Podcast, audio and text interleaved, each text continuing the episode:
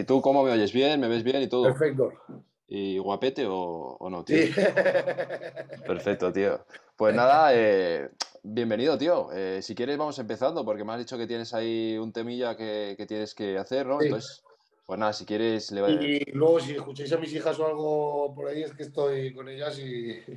Nada, no te, no te Y bueno. preocupes, tío, no te preocupes. Eh, pues yo lo, lo primero que quería hacer, lógicamente, pues es darte la bienvenida, tío, eh, porque tenía muchas ganas de traerte. Al final ha sido porque pues nos lo han dicho y tal, pero vamos, ya lo tenía apuntado desde el principio. Y lo primero te quiero preguntar cómo estás, porque has tenido ahí un tema de, de la tripa, entonces si estás bien ya, estás recuperado. Sí, eh, bueno, en primer lugar, gracias por invitarme a, a tu programa. Y nada, eh, pues bueno, ahora, ahora estoy mucho mejor, ¿vale? Porque eh, pillé una bacteria, el médico me dijo que al 90% era una salmonela. Y bueno, eh, justamente empezaron todos los síntomas el día antes de competir y fue horrible, pero horrible. O sea, no se lo deseo ni a mi peor enemigo. Después de competir me fui al hospital directamente y en, el, y en la primera visita pues me dijeron que sería un virus o algo que me había sentado mal y tal. Y claro, seguían pasando los días y yo seguía muriéndome eh, 12 kilos en 5 días. Joder, chaval. Y claro, al cuarto día ya dije, me voy al hospital otra vez porque esto no es normal, no mejoro nada. Ujú, Y no podía ni siquiera andar. O sea, imagínate. ujú.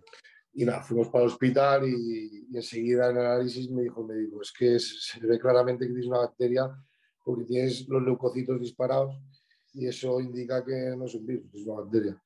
Total, me dio, me dio antibiótico y desde ese mismo día ya era persona, tío. O sea, es que fue eh, espectacular. Pero bueno, ¿Y tienes idea de qué pudo ser? A lo mejor en la carga alguna cosa que estaba mal. sí, o- eh, sí, prácticamente lo tengo medio claro. Es que me cociné los tuppers en casa, los metí en la nevera, los, sa- los saqué para ir a Alicante. En Alicante estuve un buen rato esperando que me pesaran, unas horas.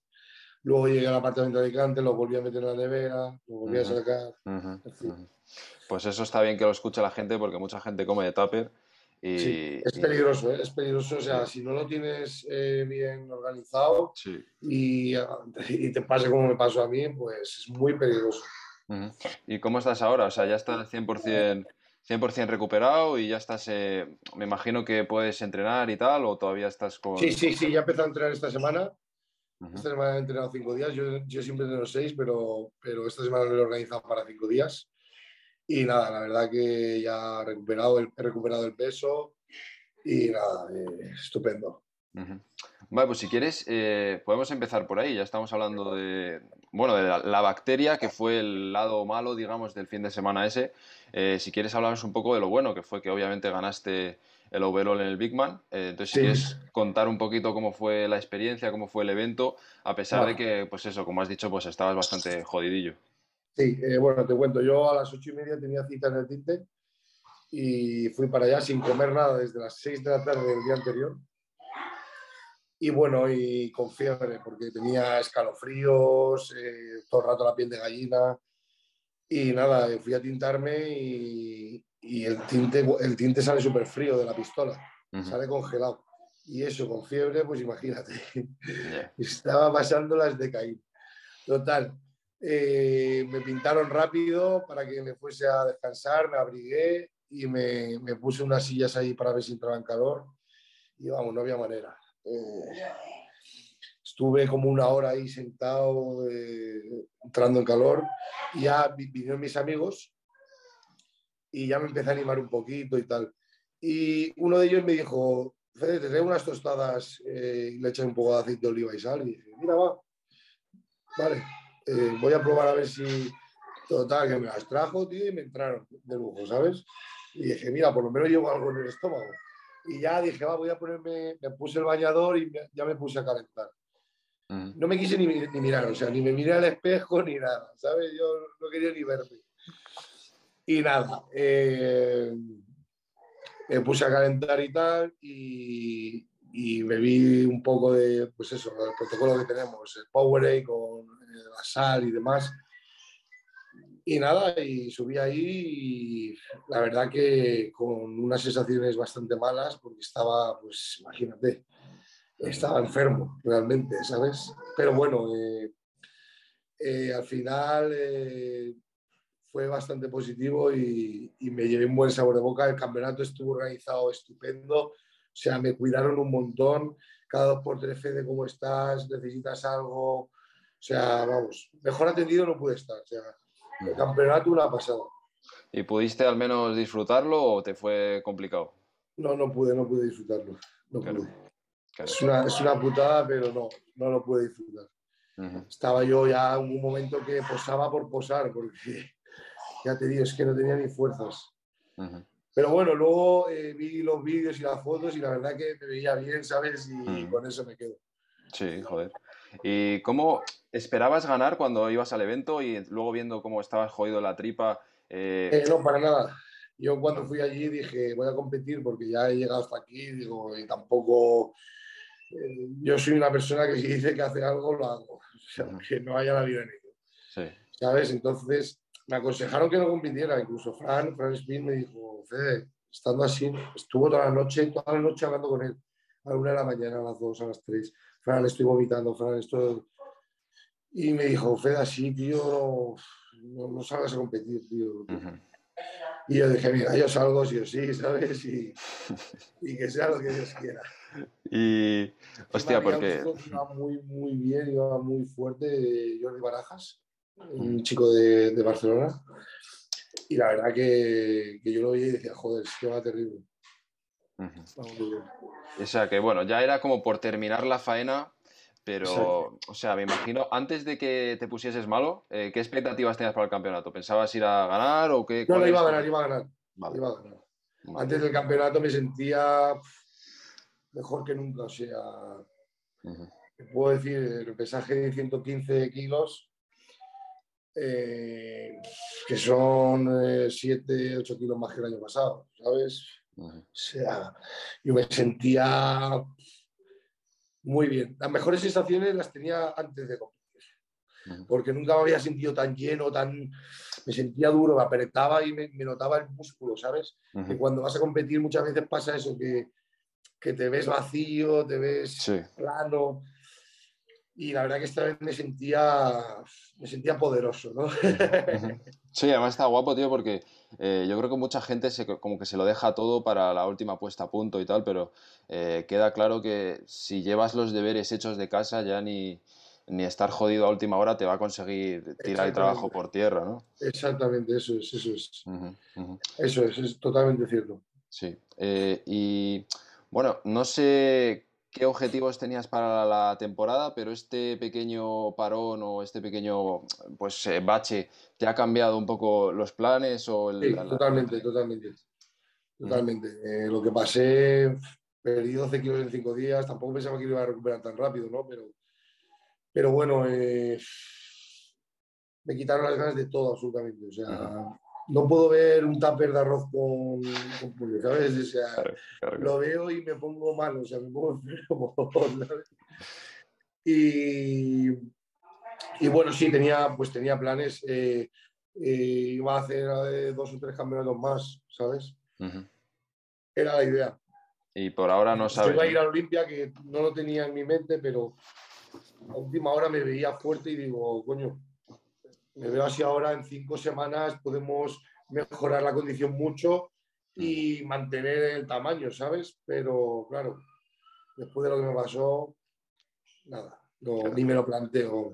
Ni Normal. O sea que, bueno, por ahora no tienes Descansar, una, Descansar, disfrutar, eh, pues me apetece fruta como fruta, eh, entrenar eh, sin la presión esa de tal, Hmm. ¿sabes? Y, con tranquilidad descansar y...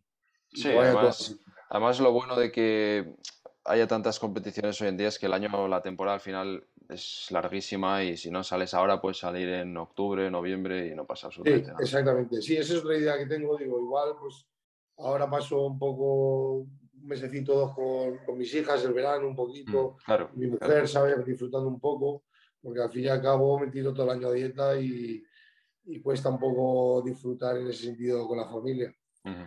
Mm, entonces también me he planteado pues, eh, empezar otra vez a prepararme allí por agosto, finales de agosto, y ver si a final de año eh, volvemos a salir, porque prácticamente hay competiciones hasta diciembre. Sí.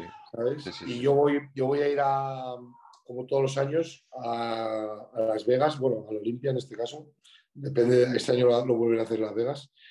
Y bueno, pues eh, molaría la experiencia de competir en el Olimpia Amateur, ¿sabes? o sea, ahora ya tengo el regional hecho, puedo competir donde quiera, entonces, pues no lo descarto, no lo descarto. Sé que es una competición de mucho nivel. bueno, pero la experiencia, ¿no? Es una experiencia guapa. Claro, subirte ahí eh, claro. en Estados Unidos, en Las Vegas. Claro, claro. Eso tiene que molar mucho. Además te haces la preparación con Ángel y vais... Además ya, eh, por ejemplo, Sergio, eh, Sergio Estepa, que es mi amigo, ya, ya, ya, fuimos hace tres años y salió ahí en, Las Vegas. y eso es una pasada. Claro. Es una pasada. Te salen ahí 20 tíos o 20 y pico tíos por categoría y dices, o 30. Y esto, eso, eso mola, ¿sabes? Eso, eso es lo que te da la vida, ¿sabes? Lo que te motiva a competir y medirte con, con la gente, ¿sabes? Sí. Sí, sí, sí. Eh, bueno, pues hemos empezado un poquito por el final, que es eh, lo último que ha pasado y tal, pero siempre me gusta, o la idea de esto, la, la, idea principal es conocer la historia de cada, de cada invitado, conocer eh, pues en este caso, cómo llegó el culturismo a tu vida, cómo empezaste a hacer culturismo y cómo pues todo eso te ha ido llevando hasta, hasta el punto que estás hoy en día, ¿no? que eres preparador, que eres atleta y tal. Entonces, si quieres ir contándome un poco cómo ha, cómo ha sido un poco todo, todo este camino en el culturismo. Pues a ver, eh, la afición del culturismo en mi casa, mi padre toda la vida ha entrenado de lunes a domingo y sigue haciéndolo. O sea, ahora tiene 65 años y sigue entrenando todos los días. Joder. Se levanta a las 7 de la mañana y se tira dos o tres horas. Tiene su gimnasio en casa, sus, su multipower, sus mancuernitas y tal. Obviamente ya no puede ir a tope, pero no perdona. O sea, no perdona. Y eso lo he mamado yo desde pequeño. Mi que mi padre estuviese en el gimnasio era una rutina diaria, ¿sabes? Claro. Y, y bueno, eh, pues eh, ya de adolescente, pues con 14 años, eh, eh, mi madre me apuntó a un gimnasio y pues, pues, ya hacía alguna cosilla y tal, pero bueno, iba, iba a rachas. Pues, tres meses sí, luego ahora viene el verano y paso, así iba. Y bueno, una vez estando en casa, vimos el documental de Pumping Iron mi hermano, mi padre y yo, igual. Me dio un subidón. Madre mía, me puse ahí a posar el espejo, que te juro que tengo el vídeo de ese día porque me grabé. Me grabé ese día eh, posando, ¿sabes? Rollo Arnold, así, ¿sabes? Madre mía. Y, y, nada, a partir de ahí me empezó a picar la curiosidad. Y justamente tenía uno de mis mejores amigos de mi grupo, eh, le encantaba y iba al gimnasio desde pequeño, pero estaba fuerte el tío. Y, bueno, pues empezamos a, viciarnos entre los dos y cada vez más y más y más y más, hasta que decidí pues contratar a un preparador y, ir más, más serio. Eso tendría pues, 20 pues, años, 20 años tendría ahí. Y ya empecé pues eh, a tope con dieta pesada al gramo. Yo venía de un sobrepeso de, de, pequeño y bueno, pues me bajé de 120 y pico kilos que pesaba, me bajé a 85. Y a partir de ahí pues fui poco a poco creando, creando una base, creando muy poco a poco. Fue muy lento. Yo no tengo una genética de un de un Ángel Calderón o, de una persona esta que solo con, con respirar el olor a hierro ya se pone fuerte. Entonces ya te digo, ha sido un proceso larguísimo y lo que queda, porque claro, eh, mi proyecto es a largo plazo. Yo quiero llegar a tener un físico de Open, pero de Open serio. ¿vale? Mi categoría es Open por naturaleza, porque mi altura yo mido un 82 y por huevos tengo que ir a esa categoría. O sea, además, ni, ni, valgo para Classic ni nada de eso, porque eh, para Classic tendría que pesar, eh, con mi altura, no sé si me permiten hasta 98 kilos o algo así. En mi primera competición salí con 99 kilos, claro. flaco, imagínate. Sí, ese es el problema. Eh, entonces, eh, mi, categoría, además que es la que más me gusta, es, Open. Y te hago una pregunta, tío, porque has contado que tu padre, bueno, todavía sigue siendo culturista y tal. Y, algo que se escucha mucho de la gente que es culturista y tiene hijos eh, que se quieren meter también en el tema del culturismo es que eh, muchos padres, a pesar de que ellos mismos han sido culturistas, pues como que no les hace mucha gracia la idea de que su propio hijo sea culturista. ¿En tu caso fue así? A ver, tu padre, eh, mi padre no es culturista, eh, es culturista de, hábitos, pero no es culturista en plan... exacto, ni, me encanta, ¿sabes? el mundo de la musculación. O sea, tengo fotos del de joven que alguna vez ha subido a Instagram haciendo más muscular y cosas así y, y tal, pero bueno, eh, no, mis padres jamás me han puesto ningún impedimento, siempre me han apoyado. Mm, de hecho, eh, mi familia siempre me ha, apoyado en esto, Siempre, siempre. Qué bueno, tío. Y tú como padre ahora, que es una curiosidad que me sale también, porque al final puede ser algo de familia, que oye, te, lo pasa a ti tu padre, tú ahora que tienes hijas, pues imagínate que un día tu hija te dice, oye, papá, que me gusta el mundillo y tal, y que me gustaría... Pero no me extrañaría nada, no me extrañaría nada porque mi hija eh, se viene muchas veces al gimnasio conmigo y se pone ahí a entrenar. Se pone a entrenar, pero que pero hacer remos en, la, en la polea, o tríceps en la polea, patada de glúteo en la máquina. Bueno, eh, zancadas, eh, hace de todo. y, no me extrañaría nada que el día de mañana, pues, y vamos, yo encantado, yo lo que, lo que, ella, lo que ellas decidan, yo encantado. Eh, siempre que sea un hábito de deporte o saludable o lo que sea, yo encantado. Mientras mientras no sea ir a jugar por al parque o cosas así, yo le voy a apoyar en todo. Claro, claro, claro. Y hay una cosilla que has dicho que quiero recordar para que quede, quede dicha, que has dicho que te grabaste posando como Arnold cuando viste Pumping Iron y tal. Eh, ese vídeo tiene, tengo, el vídeo, tengo el vídeo. Por eso, digo, tiene, que salir, tío. Tiene que salir. Tiene que salir ¿Cómo no? Joder, nos dejas con las ganas, tío. Esto es demasiado, demasiado agresivo para la vista, ¿no? y, no, es apto. ¿Y qué años Tendría tenías? que poner el cartelito antes del vídeo. Este vídeo puede dañar tu sensibilidad. ¿Y qué años tenías en esa época cuando viste la película y tal? Ahí tendría pues 16 o 17, como mucho. Sí, sí, iba en la, motillo, no, no tenía ni coche.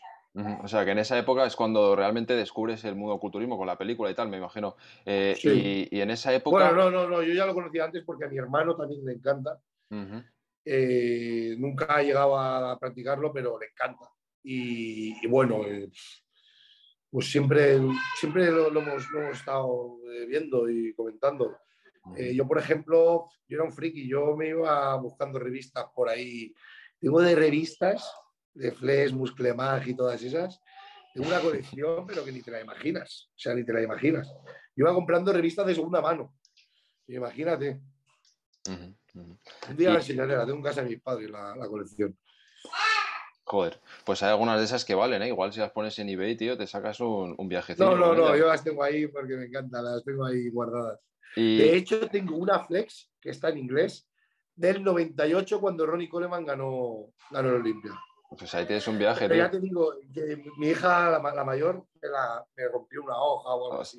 Porque esa sí que la tengo, la tengo por aquí por casa y me la trincó y me la, me la, fastidió. Pero bueno, ahí la tengo.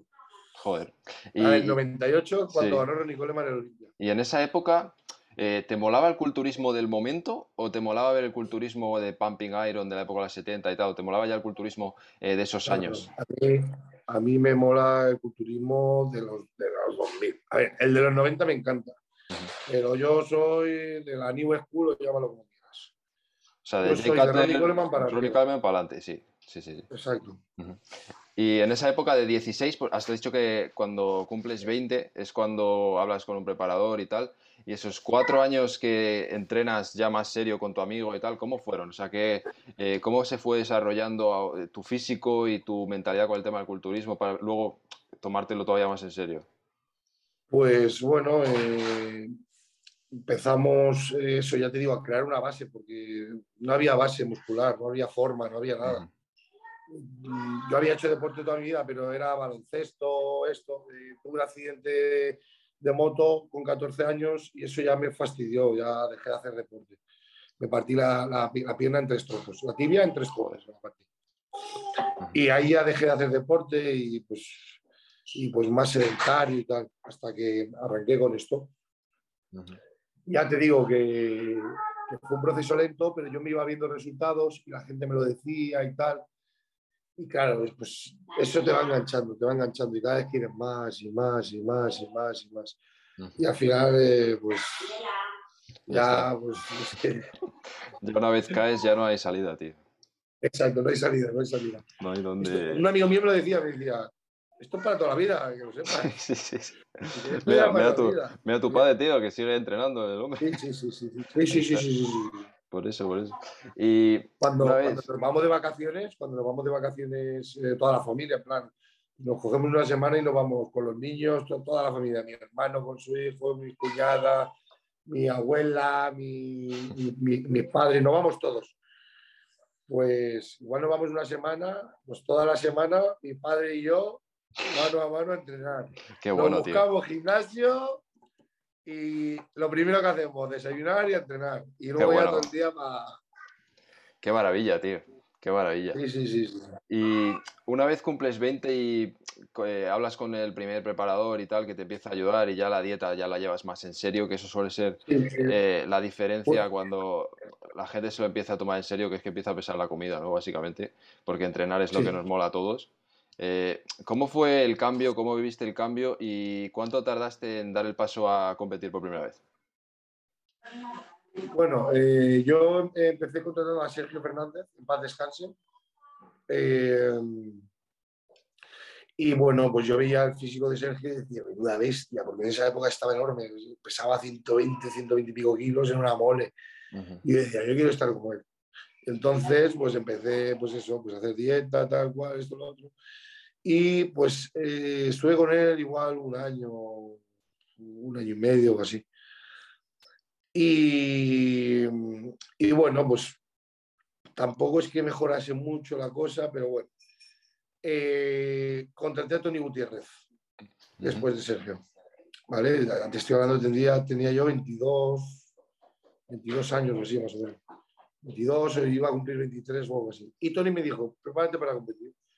Yo dije, pues sí, porque me encanta. Y, y bueno, estuvimos un año trabajando, hicimos un volumen y después eh, bajamos, le hicimos la definición y bueno, ya había conseguido construir una base, ¿vale? Ya tenía una base muscular, ya tenía una forma.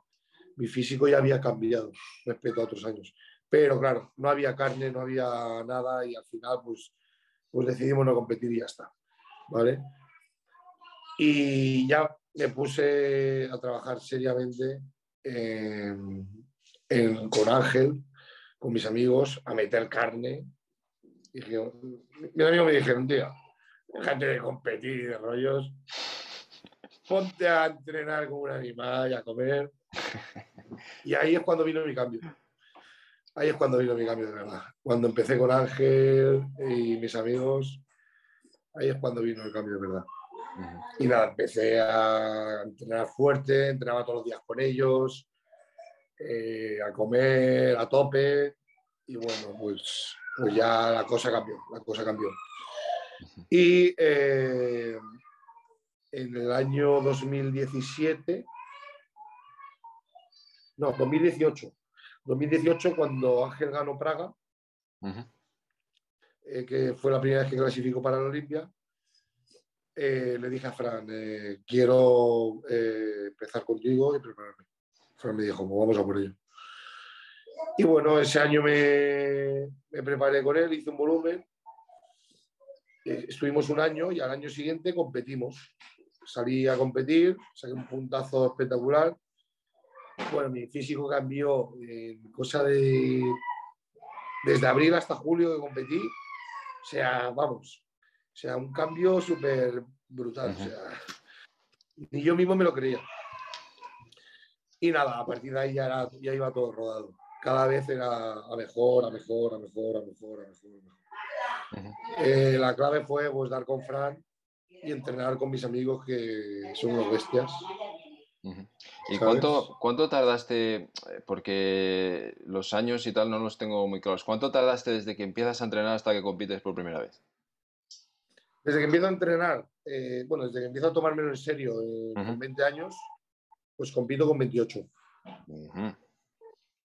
Vale, pues lo que, compito con 28. Lo digo para que lo escuche alguno que, que quiere competir antes de. Podría, podría, haber competido, te digo, con 23 en Junior o alguna categoría de esas, pero lo decidí que no, porque. Y dije, cuando salgamos hay que salir bien, hay que salir fuertes al menos, ¿sabes? Y bueno, pues muy contento. Yo veo fotos de mi primera competición y, me gustan, me gustan verlas. No veo fotos de mi primera competición y digo, madre mía, ¿cómo me atreví a salir así? que bueno, que también es lo normal. Yo entiendo mucha gente que, pues, se inicie y es junior o tal y quiera salir y esté motivada y salga de, cualquier manera, pero, pero yo a día de hoy pues, veo fotos de mi primera competición y digo, pues debuté bien debutado. y, has mencionado ahí que empezaste a entrenar con Ángel en un momento determinado, no sé en qué año y tal, o sea que llevas ya bastantes años entrenando con él, que es algo que la gente... Sí, llevo pues siete años. Siete años. ¿Y os conocisteis en el mundo del culturismo o ya eras amigo Sí, sí, en, el mismo gimnasio. Yo llegué y bueno, como soy un friki del culturismo, pues imagínate, Ángel Calderón, pues. Ángel, tal, y, ya vi que era tan humilde y tal, y me acogieron de una forma, pues vieron que tenía tanta pasión por el culturismo, que me acogieron, pero desde el minuto uno. Desde el minuto uno. ¿Sabes? Y, pues, y me entendía con nosotros. Digo, yo, pues, ¿y cómo vosotros qué voy a hacer? Yo soy un flaco, pues, yo... que, que tú te pones, aunque sea en la máquina de al lado.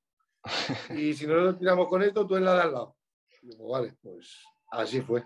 Mm. Digo, me o me pongo fuerte o me rompo por todos lados. Me puse fuerte, me lesioné también, hubo de todo, pero me puse fuerte. ¿Y la mayor diferencia que notaste de entrenar tú solo o con tus colegas y tal, a empezar a entrenar con Ángel, eh, ¿qué es? ¿Qué, qué, qué, cosa notaste así más distinta que le podemos decir eh, de cómo entrena un tío como Ángel Calderón? A... Otro rollo, es otro rollo otro rollo. He entrenado con muchísima gente, hay gente que entrena muy fuerte, pero el nivel de entrenamiento que tiene Ángel, eso es estratosférico. No tiene techo, tío, no tiene techo. Está muy fuerte. Y no solo Ángel, tenemos, eh, bueno, otro compañero nuestro que no tiene redes sociales ni nada. Es uno de los, bueno, es el hombre más fuerte que he conocido en mi vida. O sea, te hablo de un tío que con, eh, con 300 kilos en la hacks hace 20 o 30 repeticiones pero tocando el culo con el gemelo. ¿Sabes lo que te quiero decir? Entonces imagínate, si te rodeas con esas bestias, pues al final algo se te tiene que pegar. Sí, sí, no hay otra. No hay otra. ¿Y cómo fue tu primera competición? 2018 compites y tal, ¿y cómo te fue? O sea, fuera de que tú te vieses bien y tal, ¿cómo te fue eh, en, los resultados? Perdona, ¿puedes repetirme? En 2018 que competiste por primera vez, eh, ¿cómo te fue? salí a competir por primera vez eh, éramos, fue un, Open eh, de AEF y en mi categoría, que es la talla alta, el Open, éramos tres. Quedé tercero, pero vamos, contentísimo. O sea, como si hubiera quedado primero. Porque ya te digo que el físico que saqué, pues eh, fue para mí la hostia. De hecho, es que veo las fotos hoy en día y me sigue gustando. ¿Sabes? Entonces, mm, no me supo mal perder, ni mucho menos. Sí, es lo de menos, sí. Además, es que eh, esto no es fácil, ¿sabes? Y, un tío tan alto como yo, pues dice, no, 98, 99 kilos salí. Un tío como yo, eso es, una mierda. Perdón por hablar así, pero yo, por ejemplo, para que se me vea ya un tío open, carnoso, debería estar en 120, 125 kilos en tarima. Para que se me vea bicho, que se me vea monstruo. ¿Sabes? Sí. Y eso no es nada fácil. O sea, ahora porque soy joven, tengo 30 años, y que la gente se piensa que tengo 40, pero, pero es lo que digo, que ahora soy joven y la verdad que cada año voy bastante rápido, ¿sabes? Ah. Estoy cogiendo mucho, mucha carne y mucho músculo año tras año pero, pero no es nada fácil, es estar todo el año entrenando fuerte, comiendo como un animal, así hmm. todo el año. Hmm. Sí, sí, sí. lo que la gente no sabe es que para mantener estos kilos eh, hay que comer una puta barbaridad. y lo que yo como en, en precompetición igual es mucho más que lo que otro come en volumen. Claro, claro, claro. Eso 100%. 100%. espera, espera, que me están llamando y no sé cómo colgar. A ver, ostras.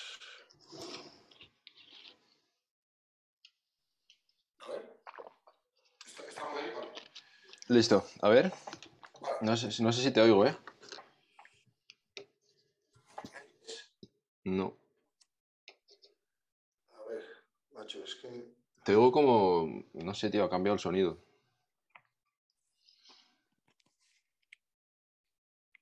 ¿Ahora me oyes? Ahora, ahora, no sé qué has hecho, pero ahora sí. Sí, ahora sí, tío. Vale.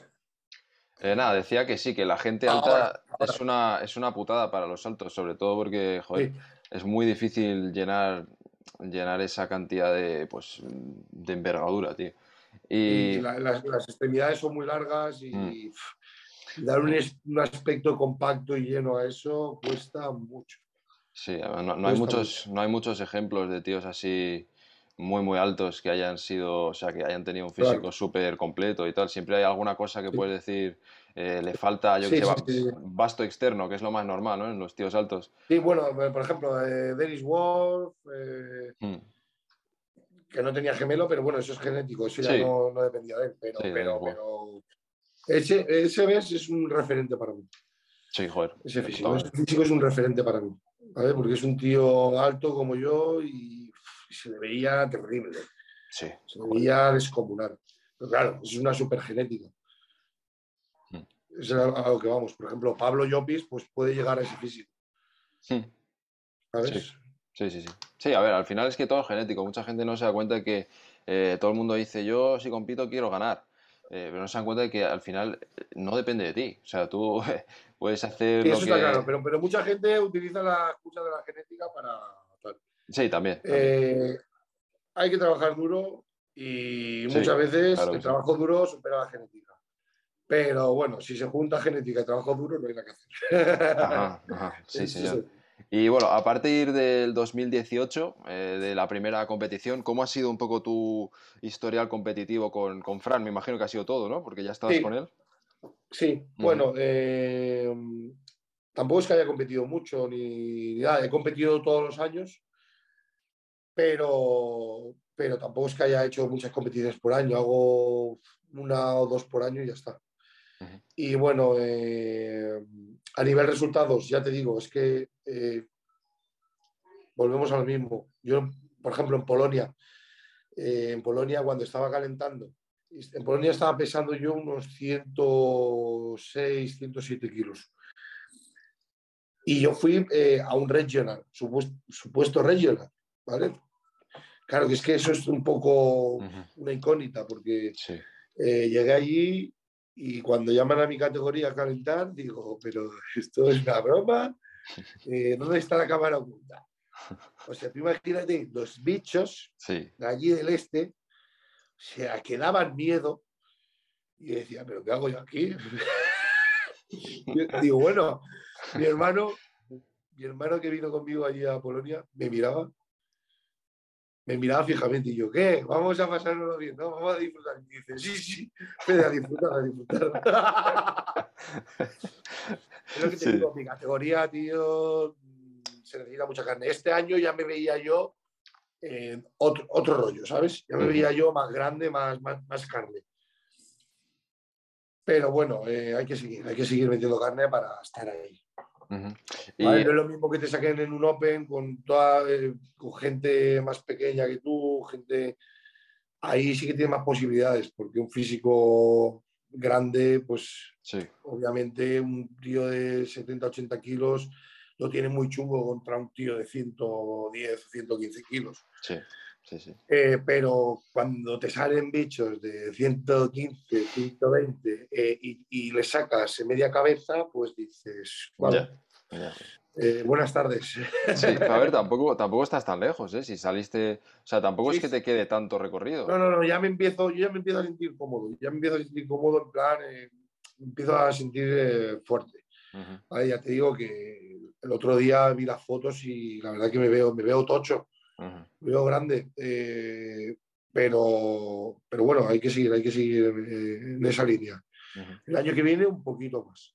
así cada año hasta que consiga el objetivo mío, que es, ya te digo, es a largo plazo, consiga estar en esa categoría sentado como un open, open, ¿sabes? Sí, sí, sí. El culturismo al final es a largo plazo, esto no es de hoy para mañana, esto es año tras año, como tú, como tú dices, tío. Y eh, a nivel objetivos, porque siempre me llama mucho la atención, tío, a medida que va progresando la carrera deportiva, digamos, es como que eh, al principio, pues mucha gente dice, bueno, yo hago esto, pero yo soy un matado, no aspiro a nada y tal, pero a medida que eh, vas viendo que mejoras y que, bueno, pues te vas viendo mejor, te van apareciendo objetivos y tú, bueno, has dicho que al final el objetivo es mejorar cada año, pero aparte de eso, ¿tienes algún objetivo tangible que te haya ido apareciendo con los años? A ver, mi objetivo eh, principal es conseguir un físico, ¿vale? Que sea eh, competitivo, no, muy competitivo en la categoría de Open, ¿vale? Ese es mi primer objetivo. Y una vez consiga ese objetivo, obviamente mi objetivo será hacerme profesional, ¿vale? Pero hasta que no cumpla mi primer objetivo, ni pienso en el segundo. Obviamente, ¿quién coño practica este deporte? Y bueno, no es que lo practique, eh, que lo vive, que trabaja año tras año y año tras año. Yo no digo esta gente que, lleva eh, dos años o un año entrenando y dice eh, quiero ser profesional. Yo no hablo de esa gente, pero ¿qué, qué atleta no aspira o no piensa dentro de sí mismo yo un día quiero ser profesional? Obviamente todos. Obviamente todos. Y el que diga que no, miente. ¿Vale? Que lo tengas claro. Eh, pero claro, yo soy realista y sé eh, que cada cosa tiene su momento y su lugar. Cuando llegue a ese objetivo del que te hablo, pues ahí sí que tendría un objetivo eh, que será ser profesional. Pero hasta que no llegue ahí, ni me lo planteo. Sí, como tiene que ser. Y se me pasa por la cabeza. Ese siempre ha sido tu objetivo, el ser competitivo en la categoría Open. ahora siempre ha sido el que has tenido. Ese es mi objetivo y, viendo la mejora que has tenido desde que empezaste a competir, porque es una mejora muy lineal hacia arriba, que como bien sabes no se ve mucho, a mucha gente que mejora un poco un año y luego se ha tomado por culo. Eh, que yo creo que es incluso más, lo más normal. Eh, que, ¿cómo, ¿cómo, has hecho para compaginarlo con tu vida? ¿Cómo has hecho para eh, conseguir esas mejoras sin dejar de lado tu vida? Porque es obvio que eres padre, que tienes, etcétera, ¿no? Tienes familia y tal. Entonces, ¿cómo, ¿cómo, has hecho para, para llevarlo de pues manera tan, tan buena? Pues dedicarme a ello profesionalmente. Es mi trabajo. Yo ahora mismo vivo de, de asesorar a la gente ir a entrenar, comer, descansar y redes sociales. Ya está. Ese es mi trabajo. ¿Vale? Entonces, mis hijas, cuando me voy al gimnasio, dicen, papá se va al trabajo. Y cuando estoy con el ordenador, el papá está trabajando. ¿Entiendes lo que te quiero decir? Entonces, eh, es tomártelo así como, como algo profesional. Si no te lo tomas así, es imposible mejorar cada año, porque ahora estoy bien, lo hago, ahora no estoy bien, no lo hago. Totalmente. En cambio, si te lo tomas profesional, es una obligación, ¿sabes? Tienes que hacerlo sí o sí. Salga el sol o esté lloviendo. Eh, haya discutido con eh, la pareja o esté bien. ¿Entiendes lo que te quiero decir? Es tu trabajo, lo tienes que hacer y punto. Y está, está guapo porque mucha gente, yo creo que no acaba de entender, tío, que lo que te hace profesional no es una, un carnet profesional, que el que te hace profesional es, como tú has dicho, tomártelo como tu trabajo y... Eh, ¿Cuántos, cuántos eh, superatletas que ha tenido este país no han, llegado a ser profesionales? Antiguamente porque no, había, no habían opciones. Sí, sí, sí, no habían opciones, por eso mismo no son profesionales. Si hubiesen tenido las opciones que, que, que, están hoy en día, obviamente no serían pero ¿cuántos superatletas sí, sí, sí, totalmente. que no han llegado a ser profesionales? ¿O cuántos han rechazado el carnet? Por ejemplo, Arturo Castañeda mismo rechazó el carnet profesional. Sí, sí, sí. El propio Paco, Paco Bautista rechazó la primera vez, ¿no? Me parece, el carnet. ¿Qué, perdona, verdad? Eh, el propio Paco Bautista me parece que la primera vez rechazó el carnet profesional, porque... Sí, no, no me extrañaría. Eh, Ángel, Cuando, cuando, cuando ganó el carnet en Santa Susana, en el europeo, porque al, ser una categoría con más de 25 atletas y ganar, eh, eh, ganó el carnet profesional. Pues eh, se pensó muchísimo eh, coger el carnet. Se lo pensó muchísimo. Estuvo unos meses dudando si cogerlo, si no, porque dice, ahora lo cojo y, qué, y, qué, me va a, a deparar eh, mi carrera, porque, Sí, sí. ¿sabes? Es una decisión que un atleta que está acostumbrado a estar arriba, arriba, arriba, como Ángel, Mm, decir, "Pues, ahora me paso profesional y qué voy a ser, uno del montón, un mediocre o qué va a pasar, Sí, ¿sabes? sí, sí, es jodido, es una decisión que tienes que tomar muy bien pensada. Mm. Obviamente hay gente que ha cogido el carnet profesional que dices, eh, lo vas a tener muy difícil, o mejoras mucho o lo vas a tener muy difícil el poder hacer algo algún día, tan siquiera entrar en una final. Sí, sí, sí. Sí, sí, sí. Totalmente, totalmente. ¿Y qué consejo le puedes dar a la gente para hacer lo que has dicho que es profesionalizar el culturismo en tu vida y poder dedicarte a ello, como decimos, sin necesidad de tener un carnet profesional, que al final yo creo que es eh, a lo que aspiramos todos hoy en día, que es a poder de alguna manera eh, conseguir que esto nos retribuya lo suficiente como para tomárnoslo tan en serio como tú has dicho, ¿no? Entonces, ¿qué consejo les podrías dar a la gente habiéndolo hecho tú mismo? Pues bueno, pues que lo primero eh, tienes que tener pasión, o sea, tiene que gustar, tiene que... No sé cómo decirte, o sea, tienes que tenerlo muy adentro, porque si no, Hmm, va a ser algo que pasajero, Sí. ¿entiendes? Y lo segundo, trabajar, trabajar y insistir. Las redes sociales es una, una herramienta muy, muy importante para, para conseguir trabajo, Eh, pero tienes que currártelo. No es eh, por mi cara bonita me va a venir trabajo, no, tienes que currártelo. Ujú. Y cuando la gente vea tu trabajo y le guste, pues te, te buscarán, te contratarán. Y, y de esa manera, por ese lado, ya puedes tener una fuente de ingresos que te permita trabajar el otro. ¿Entiendes? Y poco a poco, poco a poco, poco a poco, esto no es una cosa de, de- de un día para otro, pero trabajándolo, pues, pues eh, llegas a, a conseguirlo, sí o sí. Sí te, lo, sí te lo trabajas, ya te digo. Sí, sí, sí. Eh, bueno, eh, ¿cómo estás de tiempo? ¿Bien, no? ¿Todavía? Sí. Vale, vale, vale. Hemos cubierto ya, bueno, casi todo el tema por favor, apaga la tele. de... Casi- la televisión. Nada, no te preocupes, tío. Que nada, hemos cubierto ya casi todo el tema de tu carrera deportiva eh, y bueno, hemos dicho ya que, bueno, pues este año eh, pues estás viendo a lo mejor a final de año y tal, pero que ahora mismo pues no es, no es prioridad, que me parece lógico y, y normal. Y te quería preguntar, aunque ya lo hemos mencionado un poco antes, eh, por tu relación con Ángel, tío, porque, eh, bueno, pues eh, siempre juntos, es una amistad que, eh, pues, pues está siempre ahí, o sea, donde vas tú va Ángel y viceversa. Eh, y te quiero preguntar, como culturista, ¿cómo hemos hablado antes del tema de entrenar y tal, pero cómo te ha afectado a ti mentalmente el, con alguien que empezaste a entrenar antes de que Ángel Calderón fuese lo que es a día de hoy, ver su evolución, eh, cómo te ha afectado mentalmente a nivel motivación y decir, hostia, Ah. papá, eh, ¿sabes? ¿Sabes lo que te quiero decir, no? Sí, sí, sí, sí, sí, pues imagínate. O sea, eh, impresionante. O sea, Ángel para mí es como, como un hermano, o sea, es, directamente es como de mi familia, ¿no?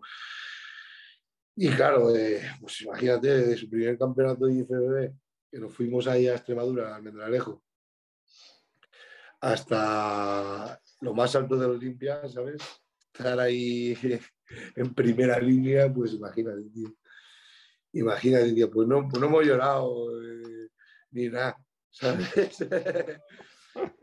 muy, bonito, tío, muy guapo. Y, y- y sobre todo, tío, pues para una persona como yo, ¿sabes? Vivir, de- vivir todo eso de tan cerca, tío, imagínate. Si el año pasado nos colamos hasta en el backstage, nos vieron con Ángel y de la puerta dijo, para adentro. Pues para adentro. Entramos ahí y estaban ya todos calentando, tío. Estaban ya, y yo, pero qué, pero coño hacen calentando, pero si, pero si no empezaba esto a tal hora, madre mía. esto. Enseguida un- una zafata ve a Ángel, ven, ven, ven que te ponga brillo, tal. Pero, esto, qué locura se acaba, se acaba de comer. Acaba de hacer una comida de carga hace, cinco minutos. Bueno, pues tío, me, me empecé a poner nervioso, me empecé a poner nervioso y le dije, Ángel, me voy para afuera porque yo esto no, no puedo. Digo, me voy para afuera, que se quede aquí Fran contigo, pero yo me voy fuera porque, porque me va a dar algo, me va a dar algo aquí, porque me estoy poniendo nervioso de ver. Eh, eh, Clarida bombeando ya, el otro también, toda la línea y, digo, y tú acabas de llegar aquí, que te estás poniendo nervioso, digo, me voy porque me va a dar algo. Y claro, todas esas vivencias, tío, pues imagínate, ¿sabes? Eh, brutal. Y por eh, estrecharle la mano a Rami o mantener una conversación eh, un rato. Con Rami también, tengo anécdotas, es muy buena persona. Tengo anécdotas con, con, muchos atletas top. Y la verdad que eso solo se puede vivir estando allí. No, no hay otra manera. Sí, sí, sí, total. Y crees, bueno, ¿crees que en definitiva, pues que lógicamente vivir todo eso y verlo tan de cerca, pues te hace quererlo todavía más y, seguro que trabajar todavía más y, empujar todavía más si cabe, ¿no? Por supuesto. Yo cada vez que vengo de ahí de la Olimpia, vengo con la motivación, pero que no, que no hay techo, ¿eh? No hay techo. Claro, normal. imagínate. Claro, claro. Em, y bueno, te quiero preguntar ahora, porque ya hemos mencionado que, bueno, es un poco pues a lo que te dedicas y tal, pero eh, a tu carrera como preparador, porque al final pues es algo que también es otra faceta de ti, aparte de la de competidor, eh, que es interesante y que creo que, bueno, pues hay que tocar. Entonces, eh, ¿cómo fue, en qué momento te empiezas a dedicar al tema de las preparaciones? ¿Por qué decides qué es lo que quieres hacer? ¿Y cómo ha sido un poquito la evolución hasta, hasta ahora? Pues mira, tío, yo soy una persona que, bueno, yo tengo mis estudios, tengo mi carrera universitaria y, demás, o soy una persona que, no, soy, no, quiero ser muy claro, pero no, soy un paleto, ¿vale? Yo soy una persona que, le gusta estudiar, le gusta aprender y también me gusta enseñar, ¿vale? Eh, yo desde que empecé a prepararme y, y empecé a aprender, a mis amigos les ayudaba en sus dietas, en sus eh, entrenamientos, ¿sabes? O sea, yo ya prácticamente empecé a la par, pero desinteresadamente, ¿eh? no sin motivo económico ni nada. Pero mis amigos veían que progresaba, pues, Fede, pues hazme una dieta, una rutina. Y yo, pues, iba así. Y, y bueno, y ya empecé a hacer más profesional, pues hace tres años y medio, una cosa así, ya empezaba a llevar a, a gente pues también de la calle, gente que quiere bajar de peso, gente que tal. Y pues eh, saqué mi primer competidor, eh, Josep, no sé si sabes quién es, Josep eh, Campos. Bueno, un chico que está ah, sí, sí, sí, sí, sí, Y bueno, le pegué un buen cambio porque me vino, me vino en unas condiciones pues que, claro, cuando, cuando pegamos el cambio flipas lo que había ahí debajo era, era bueno. Y nada, eh, salimos en la Copa de Valencia. Encima era Open, eran un montón de atletas. Lo menos 20 eran. Y ganó. Ganó la Copa de Valencia. Y pues eso sirvió un poco como reclamo a, más competidores y a más gente pues, en, en, interesarse por mí. Y poco a poco, poco a poco, mira, ahora a día de hoy no cojo más gente. O sea, no cojo más gente. Hasta agosto tengo las plazas cerradas, de momento.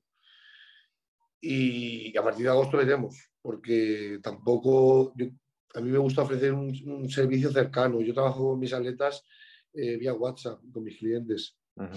Hago las revisiones con ellos, eh, todo por WhatsApp. Eh, los programas los hago ordenador y los envío. Y luego todo lo que son revisiones, todo lo que son dudas, consultas, todo es por WhatsApp. Entonces, eh, no puedo tener a, 200 personas eh, dándome caña al WhatsApp. Es que mentalmente es imposible. ¿Sabes? Y yo quiero ofrecer a cada uno lo que se merece, ¿vale?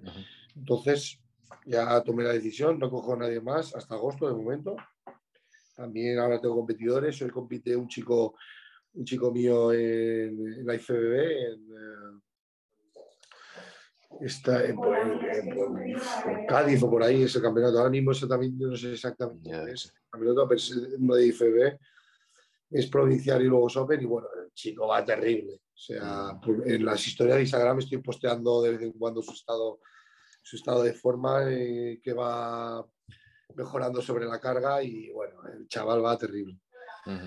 Y nada, y, eso, eh, pues eh, al final, pues también llevar a gente de, tan mediática como Joan, pues, pero bueno, eh, también Joan no me atrae a gente, digamos, ¿sabes? Me, atrae un tipo de público que, en la mayoría de los casos pues no, no me interesa, ¿sabes? Claro, claro. Y, bueno, y, pero muy contento, tío, muy contento. Y te quiero preguntar eh, un poquito sobre cómo es un poco tu filosofía, porque sabes que al final cada preparador, a pesar de que el culturismo pues es culturismo, pero siempre cada preparador tiene sus maneras y sus cositas. Entonces, si quieres comentar eh, un poquito cómo es eh, tu manera de, preparar y tal. Para mí, para mí lo principal, y que lo he vivido en mis carnes, es el entrenamiento. ¿vale? Una persona que no entrena fuerte no va a mejorar, no va, no va a cambiar, no va... Si no entrenas fuerte ya puedes hacer lo que quieras, ya puedes comer, ya puedes eh, tomar los fármacos que quieras, hacer lo que quieras. Que si no entrenas fuerte, tu físico no va a ser... Ni va a mejorar. Si puedes estar fuerte por, por X o por B, pero para mí lo principal es el entreno, ¿vale? Eh, es lo que trato de inculcarle a la gente, que tiene que darlo todo en el entreno. O sea, el entreno es primordial. Y luego a partir de ahí, pues eh, cuando entrena fuerte, el cuerpo necesita más comida. Entonces comemos más. ¿Vale? A mí me gusta que la gente coma. Y luego, pues depende de la persona. Si es un principiante, me gusta que haga un volumen que se olvide de los abdominales, pero hasta hasta que, digamos, eh, basta. O sea, yo no te voy a poner gordo, que vas a ver un cerdo, pero vamos a ir subiendo de peso y vamos a ir comiendo más y vamos a ir ganando peso y no vas a tener abdominales, pero no vas a ser un gordo, no vas a ser una foca. ¿Tienes que decir? Sí, sí, sí, claro Pero tiene que ser así, es que si no, al principio tiene que ser así. Sí. ¿vale? Y más sin usar fármaco ni nada, es que tiene, tienes que comer mucho, olvídate los abdominales, y subir de peso. Ya está. Y luego, pues ahí está el otro perfil que, pues, que a mí nunca me gusta hacer un volumen con una aleta ya avanzado eh, de ponerlo gordo. Me gusta siempre que tenga la, mejor condición dentro de lo posible. ¿Vale? Porque mm, yo creo que cuando te pasas de cierto nivel de grasa, ya es ir para atrás. Es ir para atrás. Es, es perder, es, perder, es perder tiempo porque luego cuando volvamos, para, volvamos a, definir eh, ese extra de grasa que hemos ganado, porque ya es grasa lo que terminas ganando, nos va a frenar, nos va, a hacer más dietas, más, semanas de dieta, más, restrictiva, más déficit, y, eso es a lo que no me gusta llegar con, los atletas. A mí me gusta que coman mucho volumen, limpio, que entrenen fuerte, que se mantenga en una condición buena, y después comer mucho también para bajar mi, Antonio, eh, el chico que compite hoy, que tienes que verlo, luego te vas a ver mis historias y lo ves. Eh, estaba comiendo 130 gramos de arroz en seco por comida. ¿Entiendes? Y te estoy hablando de un chaval que pesa 76 kilos. Mide unos 60, pero, pero que, no es un peso pesado. Y las cantidades de comida que está comiendo son. Dice, Fede, en la vida me hubiese imaginado que para que, que, volviese, porque él lleva tres años sin competir, la vida me hubiese imaginado que, que podía comer esto eh, antes de competir. Dice, es que ni me he enterado de la preparación. Y eso es lo que mola. Sí, sí, sí, sí. Además, cuanto más comas la preparación, pues más fuerte puedes entrenar y tal, que es lo, más importante. Como... hay gente que le cuesta comer. Por ejemplo, Joan es un llorica. Eh, siempre está llorando, que, quiere que le quite comida, que tal. Vamos a ver. Eres un peso pesado. No puedes comer 50 eh, gramos de arroz. ¿Entiendes lo que te quiero decir? Yo no quiero que se vaya la masa muscular a tomar por culo por ganar dos rayas más en, el pecho, ¿sabes lo que quiero decir? Sí. Ah, me gusta ir poco a poco, quitar la menor cantidad de comida posible e ir poco a poco. Que tardamos tres o cuatro semanas más en competir, no pasa nada. Merecerá la pena. Se te verá más grande, duro, lleno, ¿sabes? Sí, sí, sí, sí. la condición perfecta. ¿Sabes? Sí, te quiero preguntar, porque ya que lo has mencionado, no quería hacer, eh, no quería darle mucho bombo, tío, porque ya además en el programa de Más Músculo es lo que más te preguntaron y tal, pero sabes, que te lo tengo que preguntar, por lo menos mencionarlo, que es el tema de Joan. Eh, que bueno, pues ya mencionaste en el programa de Más Músculo cómo fue, porque bueno, al final él te conocía, ¿no? Que eras colega de un amigo suyo o una cosa así. Eh, pero ¿cómo ha sido para ti el que de repente te venga un tío así tan mediático como preparador? de repente no yo, llevo ayudándole, mucho tiempo. Antes de, antes de que empezara con el culturismo, yo ya le ayudaba. Le aconsejaba muchas cosas y, y, le, ayudaba en, muchas, muchas, cosas antes de empezar el culturismo. y, y, lo conozco pues desde que era un crío si él no sabía ni lo que era culturismo, yo ya le decía que tenía que competir. Sí, pero lo, que te quiero decir es que ahora es como que, hostia, eres tú el que está detrás de la preparación, ¿sabes? Antes era como que ah, eh, no era público, entonces era si, si a lo mejor sientes, yo qué sé, tío, la presión de que tiene un huevo de seguidores, muchos seguidores a lo mejor no, no saben... No, no, no, para nada. yo es que no tengo presión ninguna porque yo sé que mi trabajo lo voy a hacer bien. O sea, es que no me cabe, no, no cabe otra opción. Y, sé que él es un tío disciplinado, entonces no tengo presión, vamos, ninguna. Cero. Y a él intento decirle que no se meta presión, que... Ya se la meten, ¿eh? Ya se la meten por todos lados, tío. Por todos lados, tío. Y eso, eso no mola, tío. Y luego la gente también eh, no tiene consideración, tío. Es un chaval pues, que ahora está de boom y todos quieren arrimarse, todos quieren hacer el vídeo, todos quieren a tal. Y el chaval, pues es un crío y me sabe mal decirle que no a la gente, pero tío, la gente también tiene que tener un poco de respeto, tío, y dejar al chaval un poco a su aire. O sea, que se está preparando por primera vez para competir y tampoco es plan de que estén ahí todos atosigando. Yo que soy su preparador, no lo saco prácticamente, ni en mis redes sociales, ni siquiera he grabado un vídeo para mi canal en YouTube. Y él me ha dicho que cuando quiera. ¿Sabes? Hay que saber, tío, yo qué sé, que no todo es rascar unos seguidores, ¿eh? La gente también, tío, a veces se las trae. Sí, sí, sí, sí, totalmente, tío. Además, es lo que tú has dicho, estos son rachas, tío. Ahora está él, eh, luego a lo mejor es otro, ¿sabes? Entonces, sí, el año pasado era Estepa, este año es. Sí, luego eh, Tabet, ¿sabes? Sí. Claro. Y aquí, pues se va subiendo al carro la gente del que pasa, y ya está. Y fuera de eso, fuera de, bueno, temas redes sociales y tal, tú como preparador, eh, ¿cómo le ves, tío? Porque se está diciendo de todo, se está diciendo que, bueno, ya sabes tú lo que se está diciendo de que, bueno, pues que es una máquina y tal, pero tú como preparador, eh, ¿cómo le ves? O sea, más en el día a día y tal, eh, ¿cómo vas viendo su progreso y, un poquito todo? Yo, la verdad que igual no soy todo el objetivo que podría ser, pero yo le veo un fuera de serie. Mm. O sea, lo veo un fuera de serie, tío, porque es que, es que lo ves en persona y te acojonas. ¿eh? Es, que, es que es verdad, tío. Es que estoy aburrido de ver físicos, tío. Estoy mm. aburrido.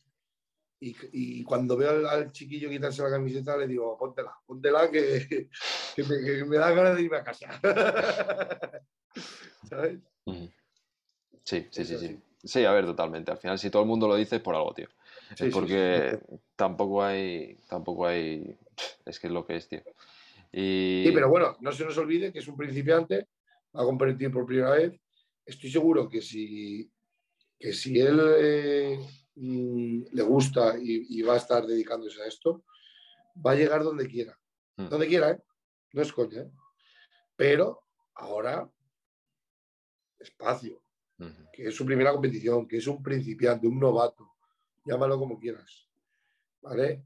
No se le puede pedir a, una persona que va a competir por primera vez que se vaya al Olimpia, ¿vale? Es que la gente, no, ya, eh, profesional. Sí, sí, porque la gente no entiende, tío. La gente que dice eso no son la gente, pues eso, que nos ve a nosotros, son seguidores, tío, que...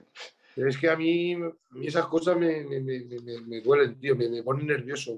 Hmm me dan ganas de, traspasar la pantalla, coger al que está poniendo el comentario ese y, y, el cuello. Sí, sí, sí. Pero bueno, tío, al final son gajes del oficio, ¿no? De, redes sociales que te sigue gente que no sabe mucho y bueno, pues se flipa un poquillo, pero bueno. Sí, eso sí, sí. Eh, pues nada, tío, eh, bueno, ¿dónde le vas a sacar? Porque va a ser en junio, ¿no? Me parece. Eh, no, junio no. Más bien julio. Ahora esta semana es la última comiendo más. Eh, ya vamos a empezar a restringir más la dieta, porque yo siempre las preparaciones pre-competición las empiezo de la siguiente manera. Hago un primer bloque que me gusta, es como un mini volumen, pero ya comiendo totalmente limpio. ¿Vale? Dieta estricta, salvo la comida libre, que yo la comida libre al 99% de mis atletas la pongo. Eh, bueno, hago un pequeño volumen, pero ya con eh, dieta estricta, comida limpia, o sea, todo calculado perfecto, eliminando las cosas que no quiero ya tener en la dieta. Pero lo que quiero es recuperar ese peso que hemos perdido en la regulación, en, ¿Entiendes lo que te quiero decir? Entonces, en, en, esas pequeñas cuatro o cinco semanas lo que me gusta es volver a recuperar el sitio y ya a partir de ahí empezar a apretar, apretar, apretar, apretar, apretar, poco a poco. Ya te digo que depende de cada persona, pero Joan no tiene ninguna zona así rebelde que digas, uff, esto aquí tiene mucha grasa, esto le va a costar. No, no tiene ninguna zona así. O sea que en dos mesitos le sacas, ¿no? Sí, ocho o diez semanas está ya, seguro. Bueno, pues eh, a ver, a ver que no se lo coman, tío, porque cada día hay más ruido, cada día hay más tontería, pero bueno. Yo creo que el chaval, eh, no sé, da la impresión de que no escucha, de que es inteligente, o sea que, y además te tiene a ti, tío. Sí, pero, pero, pero hasta, hasta las personas más fuertes en ese sentido, que más pasan, llega un punto, tío, que se te puede sobrepasar, tío. Es, es, es, que es normal. Mm. Y ya cuando la dieta se haga más dura, cuando el nivel de grasa ya sea tan bajo que, que la cabeza empiece a dejar de funcionar, ya veremos, ya veremos. No sé, tío, jodido. Yo, yo, igual me contrataría a alguien, tío, que me lleve las redes sociales, ¿sabes? Si yo me desconecto las últimas ocho semanas, a tomar por culo, tío. Sería lo suyo, sería lo suyo. No sé. Pero claro, también eh, vive de eso, es su fuente de ingresos y claro, es normal que... Bueno. Bueno, tío. Pues eh, yo no tengo ninguna cosilla más. Si hay alguna última cosa que quieras decir para la gente que nos esté escuchando, algún último mensaje, por mí yo estoy listo. Nada, que encantado de haber estado aquí contigo, que se me ha pasado volando la entrevista. Y, nada, que, que, a ver si lo vemos en persona, nos conocemos. Sí, tío. Estamos en tren o lo que sea. Claro que sí, eso es lo más importante, tío. Eh, bueno, pues ya, ya hablamos, tío. Yo también te doy las gracias porque, bueno, ha estado muy guapo y, además está bien para que la gente conozca un poco más de ti porque, bueno, la entrevista que te hicieron fue un poquito, un poquito, bueno. Sí, sí, sí. un poquito Joan. Sí. un poquito. Pero bueno, tío, así que nada, agradecerte, te mando un abrazo fuerte, tío, y, que, bueno, que sigas bien de la tripa, macho, porque vaya putada. Vale, tío. Muchas gracias, tío. Un abrazo. Hablamos. Hasta tío.